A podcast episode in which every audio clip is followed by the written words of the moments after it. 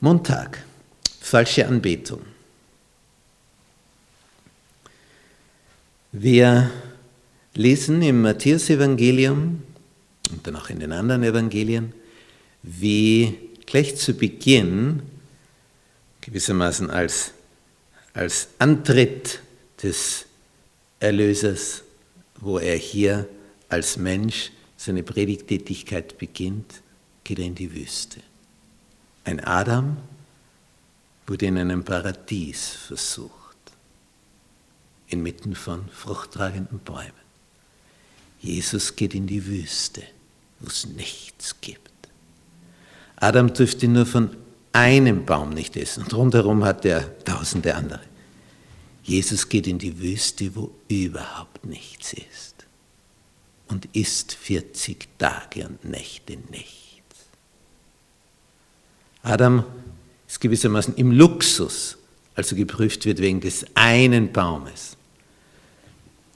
Jesus ist dort, wo es nichts gibt, außer Steine und Sand und Dürre und Tod.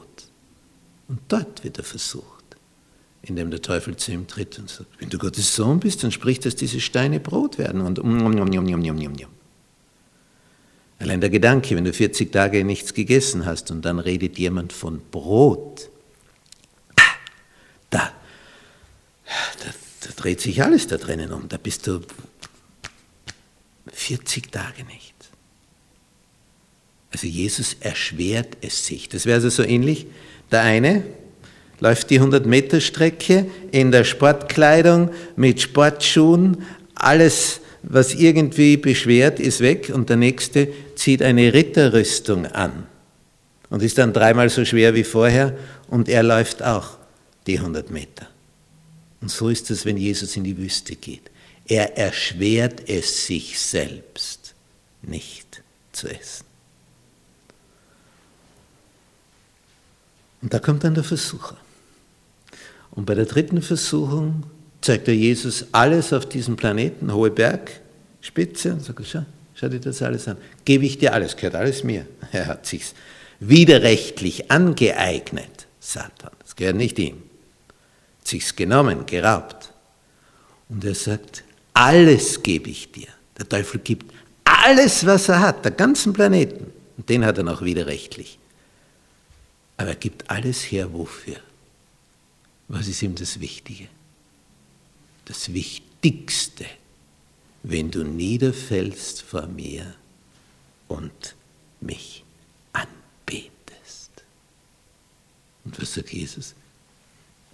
Hebe dich hinweg, Satan. Es gibt nur einen, den man anbeten soll. Und das ist Gott im Himmel. Anbetung ist also das Kernelement, wo Satan danach giert. Das, dafür gibt er alles. Alles, was er hat, gibt er dafür her, wenn er angebetet wird. Vom Sohn Gottes, dass der vor ihm niederfällt. Heißt, Anbetung ist nicht irgendein Thema. Da geht es um den Kern des Ganzen. Anbetung ist Anerkennung. Ja, du bist die Autorität. Zur Zeit Daniels, des Propheten, der nach Babylon verschleppt wurde, die Israeliten kamen ja in die 70-jährige Gefangenschaft, wurden von hier verschleppt und kamen bis hierher an den Euphrat.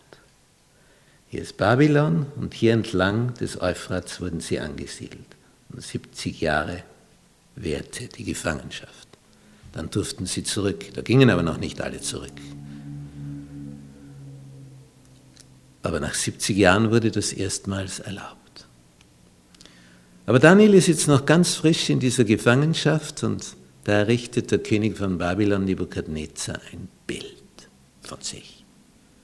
Im Traum hat er auch eins gesehen, aber aus verschiedenen Metallen, Gold, Silber, Bronze, Eisen und unten die Füße aus Eisen und Ton. Und jetzt errichtet er so ein Standbild ganz aus Gold, denn es hat ja geheißen im Traum, in der Erklärung, das goldene Haupt bist du, Babylon.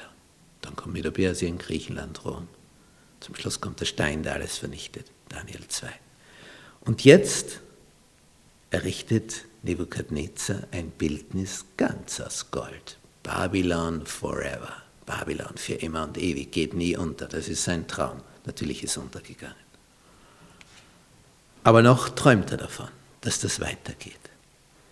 Und in diesem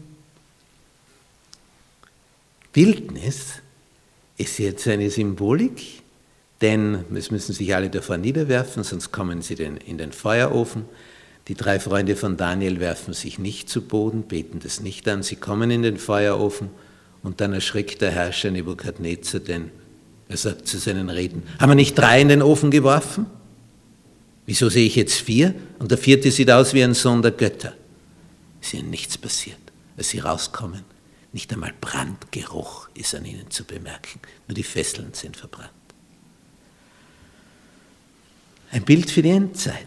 In Offenbarung 13 taucht wieder das Bild des Tieres auf. Da haben wir zwei Mächte, das Papsttum und USA, und die verbünden sich und die USA errichten für das Papsttum das Bild des Tieres.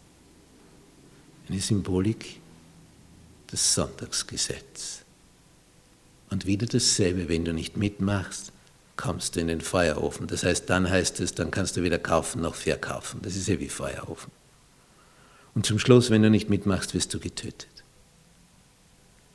Und was wird uns aus dem Geschehen von Daniel Kapitel 3 deutlich gemacht? Du kommst in den Feuerofen, wenn du treu bist. Aber was dann? Es passiert dir nichts im Feuerofen. Ha, was für ein Bild für die Endzeit.